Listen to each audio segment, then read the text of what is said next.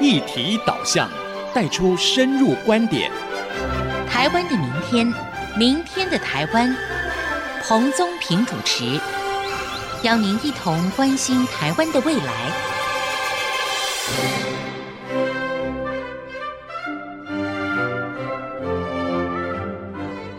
听众朋友您好，欢迎收听 IC 之音主客广播 FM 九七点五，台湾的明天，明天的台湾节目，我是李志昂。听众朋友可能有一点惊讶，这个节目的主持人是我们彭宗平校长、彭宗平教授哦，为我们带来台湾关乎未来十年、二十年台湾发展的重要议题。为什么今天在二零一六年的第一集哦，会由之昂来开场呢？其实我是非常荣幸的，以 IC 之音规划制作这个节目的制作人的身份，跟校长来做一个对谈。校长您好，之昂好，各位听众朋友大家好。彭校长为今天这个节目设定了一个特别的名称、特别的议题，是不是可以分享一下？我还是称它做序曲。各位朋友可能知道，我们在去年，呃，我是以广播素人的身份来尝试学习担任主持节目的工作。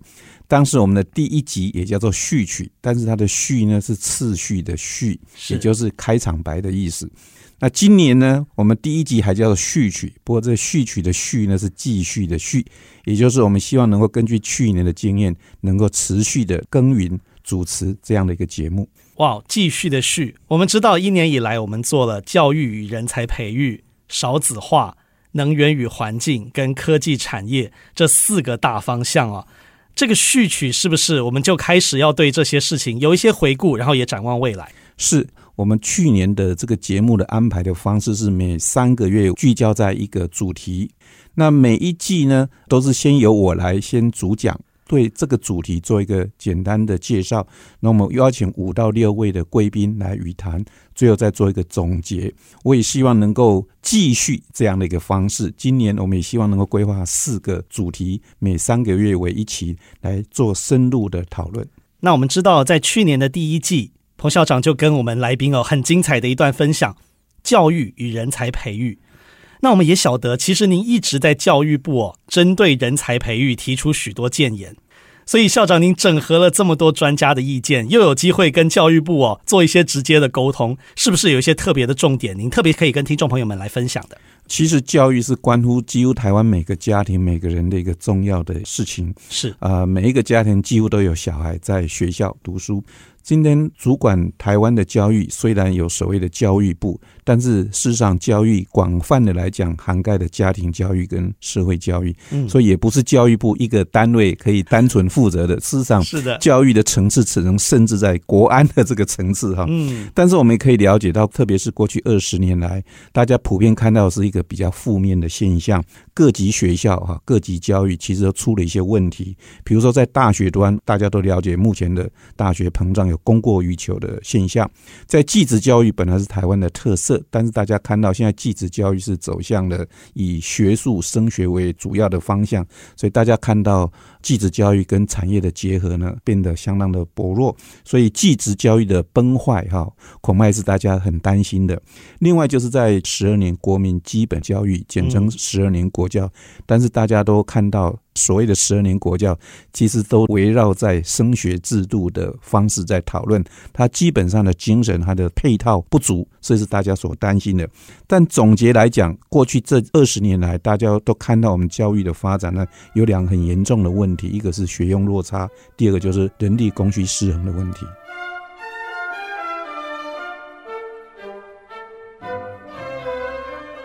可是供需失衡要调整，就牵涉一个比较敏感的话题了。看到最近的新闻，就是我们可能会公布毕业生的出路、薪资如何，然后甚至会影响到我有些系可能要减招，呃可能要关掉。这个是也许我们可以说是要让人力供需哦更平衡的一个必要的措施，是不是？校长对于这方面，我们在教育部有一些建议，或者是整体国家我们有一些方向。对，其实，在过去经监会底下有一个部门呢，专门做人力资源的一个规划哈。但据我的了解，大概有十来年是这个机制没有在运作了。是。那另外一个就是以前有一个青辅会，现在目前已经并入教育部，改成所谓的青年署。我觉得这两个单位都应当尽到他的责任哈。譬如说，以国发会的层次来讲。应该对全国各级的人力应当做个普查。就是在各个行业做一个普查，所以让大家知道说哪些行业我们目前有多少人，需要多少人。教育部也应当告诉大家说，从事这样的行业的人，他应当接受怎么样的教育。譬如说，假如你对美发有兴趣，你对餐饮有兴趣，那你大概应当接受多少的训练，就可以胜任了。嗯，但是做这样的工作的话，你预期的待遇大概是多少？大家应该要知道，现在做这个行业的人有多少人？这就是所谓的就业情报，这要持续的让社会大众知道。教育部要让大家知道，目前在各级学校这个领域的科系。大概正在训练教育多少学生，我们就知道这个供跟需将来是否吻合。当然，社会一直在往前发展，并不是说现在所需要的人力将来就可以照这个方向来规划，但至少能够把这个资讯让大家充分的了解，资讯透明化，把就业情报让大家清楚的话，长期的耕耘下去，我想大家就知道我们应该往哪个方向来规划人才。可是校长。有点敏感的是，比如说我们公布了薪资，有一个方向说我们的系所可能会根据这个未来就业的市场的人力跟薪资来调整，也有一些不同的声音哎。当然了，因为目前像为什么会大学过剩，因为家长都希望小孩都能够读书，有个大学学位嘛。是。可是你也会发现，有很多科技绝对是供过于求。那另外一个是某些领域呢，他的薪资确实低于一般的行情。嗯，如果你的小孩接受过量的教育，市场是不需要来从事这样的行业，或者你即使这个行业从事太久的话呢，你的薪资还是提不上去的。所以必须要了解整个就业的市场。当然，我们也要强调，教育不是为了就业，但就业绝对是教育的一个重要的本质跟方向之一。而且特别是教育的资源不要浪费，业界社会可以得到他所需要的人才。大家都知道，今年是所谓的大学的大限嘛，哈，因为一九九八年出生的婴儿人口呢是二十七万一千个，那一九九七年呢是三十二万六，所以足足一年之内掉了五万五千个。假如以我们的竞在学率将近八成来看的话，今年生源大概会少掉差不多四万人。那这四万人比起过去来讲，接近占二十个 percent，也就是说，假如各个大学的大一用同样的名额来招生的话呢，今年会有二十 percent 缺额，所以这对大学经营来讲确实是一个很大的问题。但是我们也必须要坐下来仔细思考，谁造成了这个问题？很多人都是一个共犯，或者是历史的 共业哈。政治考量太多，我想这是很大的一个问题。每个地方都要设公立大学，那私人呢也希望有机会能够来成立大学，所以造成了这样一个问题。另外，当然就是我们的专科二专、五专升格为技术学院，要变成科技大学，不仅增加了更多的大学，但同样也把中间的基层人才都掏空了。所以总结来讲，其实教育的规划呢，应当要有它的延续性，做整体的规划。如果我们不做好这样一个规划的话呢，现在事后再来收摊呢，就要付出很大的社会成本，很大的财务的代价。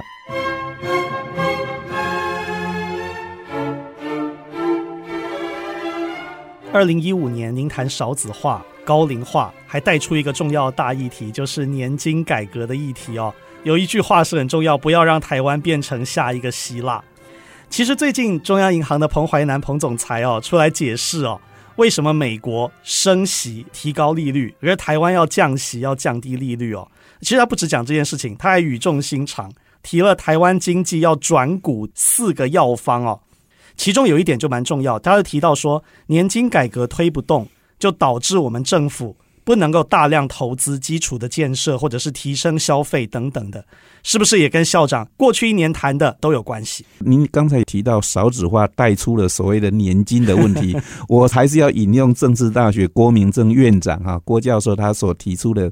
三支箭哈，就是面对少子化，我们将来生产的少，但是退休的人多，要用更少的工作人口来抚养更多的人口的话呢，这一定是力有未待。所以呢，他提出了三支箭哈，包括延后退休。提高保费跟降低所得替代率等等，我想这个政府目前也都注意到这件事情。特别是我知道目前的所谓的总统候选人，三组候选人都提到年金跟退休金这个制度不改的话呢，一定会耽误到我们后代的子孙。但是再回过头来讲到台湾未来的发展，到底台湾的明天，明天的台湾在在哪个地方？对，这不免让我们想起在民国六十年前后，蒋经国院长当时的行政院院长。提出了所谓的十大建设。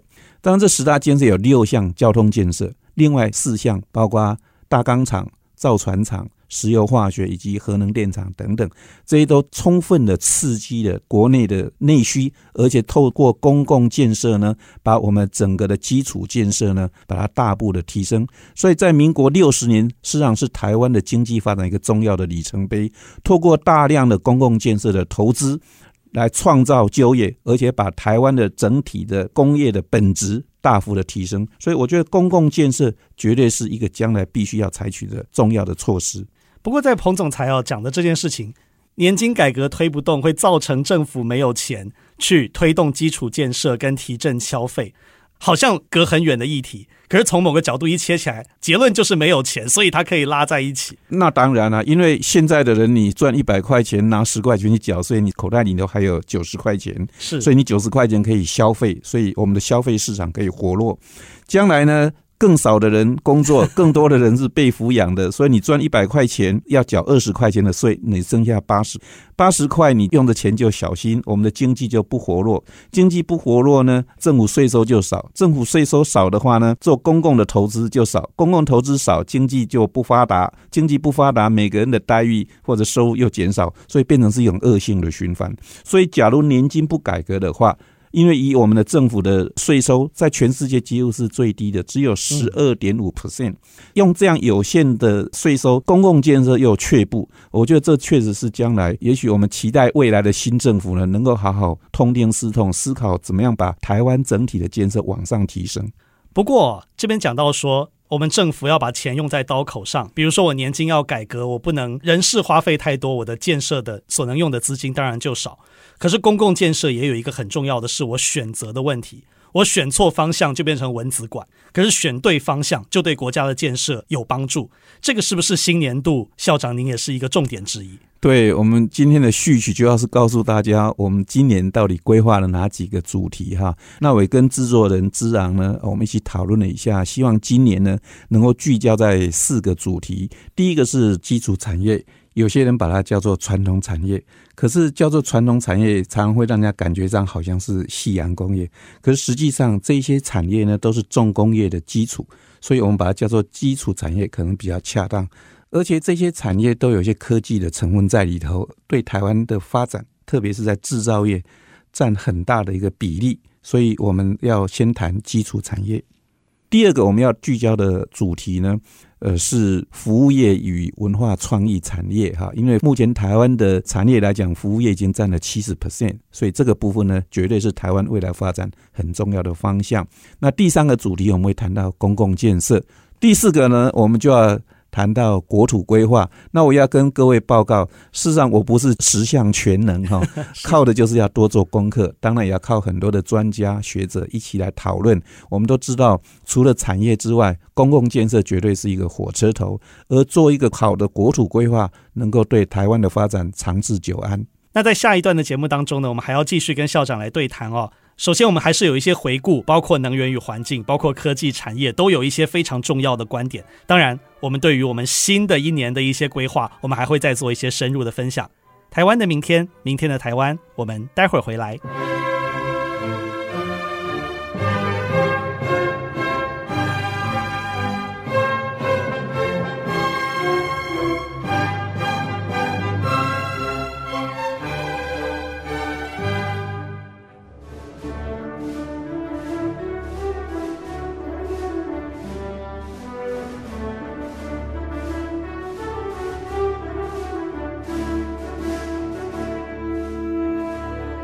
听众朋友您好，欢迎回到台湾的明天，明天的台湾，我是李之昂。今天节目非常荣幸哦，之昂能够以这个节目制作人的身份跟彭校长一起来对谈。彭校长今天也从主持人的身份哦，转化为一个来宾的身份。是在去年我们还谈了很重要的议题，就是能源与环境。那刚好最近联合国哦，巴黎气候变迁会议刚刚结束，设下了本世纪结束以前，地表平均温度升温必须控制在摄氏两度以内哦，其实这对全世界都是很大的挑战，台湾也一定会面对来自于全球的减碳的压力。是。去年我们在这个节目曾经访问过中央研究院的全球变迁中心的前主任刘少成院士，他特别提到，我们虽然已经通过了温室气体减量及管理法，但是我们的目标其实是不符合外界的需求的。这一次的巴黎的气候高峰会议。达成的协议非常的不简单，我们也提出了所谓的 INDC 的目标值，但即使这样的目标值，比起许多的国家来讲还算低，而且以我们现在的布料来讲，恐怕也达不到。将来的减碳呢，确实是一个很大的挑战。谈到减碳这个部分呢，呃，我不免还是要先回归到我们的这个能源啊，特别是油跟电。各位可能都注意到，我们现在的油。大幅的降价，因为整个原油的产量过剩，而且价格持续的下降，一桶原油已经降到四十美元以下。我们的汽油现在一升大概在二十元上下，柴油甚至低于二十元。这已经比我们的水还便宜，各位想一想，这个实在是不可思议的事情。我们在便利超商买的一罐水，六百 CC 或七百 CC 都要超过二十元。那这个原油呢，在中东或者在印尼出产，经过挖掘提炼，再运到台湾来进一步的裂解，最后产生汽油或者柴油，居然一升不到二十元，这再怎么讲都是说不过去的。也是政府在这个部分做了相当的补贴，是让我们的电力。价格呢，也是全世界倒数第三低，一度才两块八毛多钱。所以现在趁这个能源价格偏低的时候呢，政府实在应当重新思考，怎么样反映在我们的价格上面之外呢，能够把。大部分的盈余呢，作为未来的公共建设来使用。其实节能减碳本身就需要钱，汰换更新、投资新的设备都是需要钱的。特别是我们刚才提到，我们的公共建设裹足不前。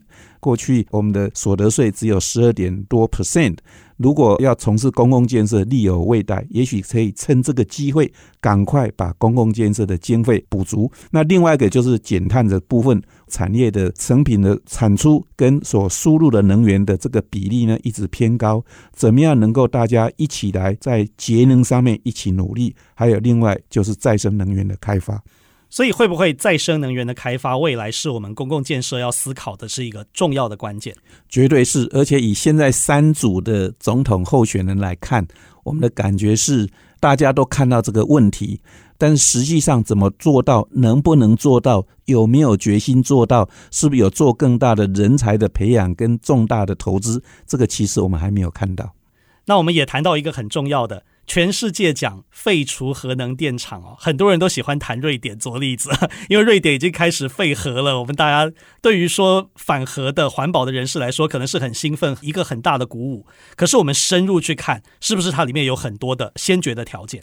对，当然赵光安教授就提到，瑞典呢的做法是第一个透过立法，大家一起来遵循。他们把再生的能源，包括生质能，包括风力发电的大幅的提高，逐年的做到，在二零三零年，他们大概可以达百分之七十靠再生能源，而且路面上的交通工具大概都不需要化石能源，所以他们是有计划、有步骤的立法来逐步达成。那这个确实是台湾可以引以为敬的哈。另外就是他们是在再生能源提供到某种程度之后，才渐渐的把某些的能源，包括像核能，逐步的解除。所以一定先要有政策，然后能够达到之后呢，才去考虑核能的存废的问题。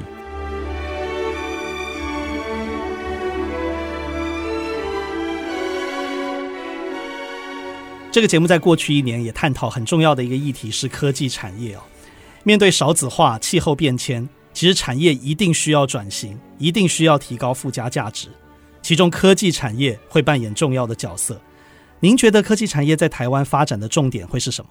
我想科技产业最重要的绝对是人才、技术与资金，当然配合政府的政策。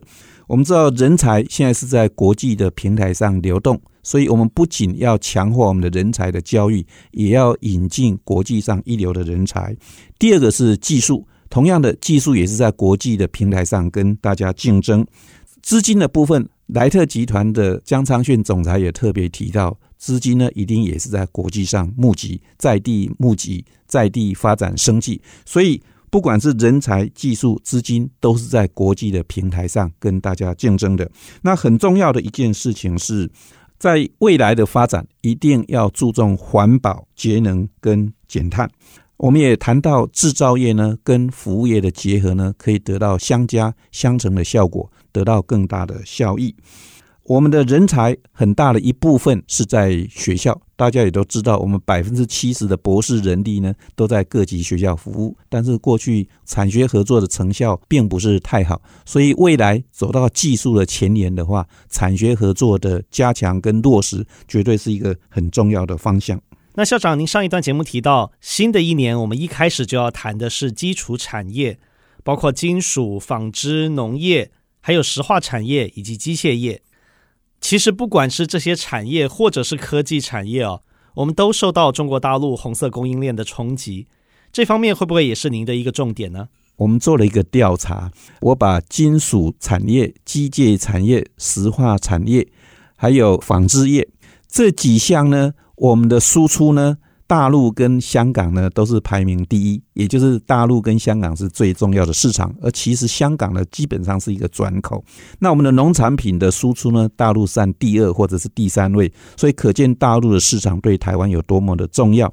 但是呢，展望未来呢，台湾一定要把所谓的出口或者我们的市场一定要能够分散，这是一个很重要的事情。当然，红色供应链呢，我们一定要积极的面对。最近大家也知道，像台积电哈宣布在南京设厂，引起很大的轰动，以及呢，大陆的紫光集团在台湾收购 IC 的封装啊，都引起大家很大的注意。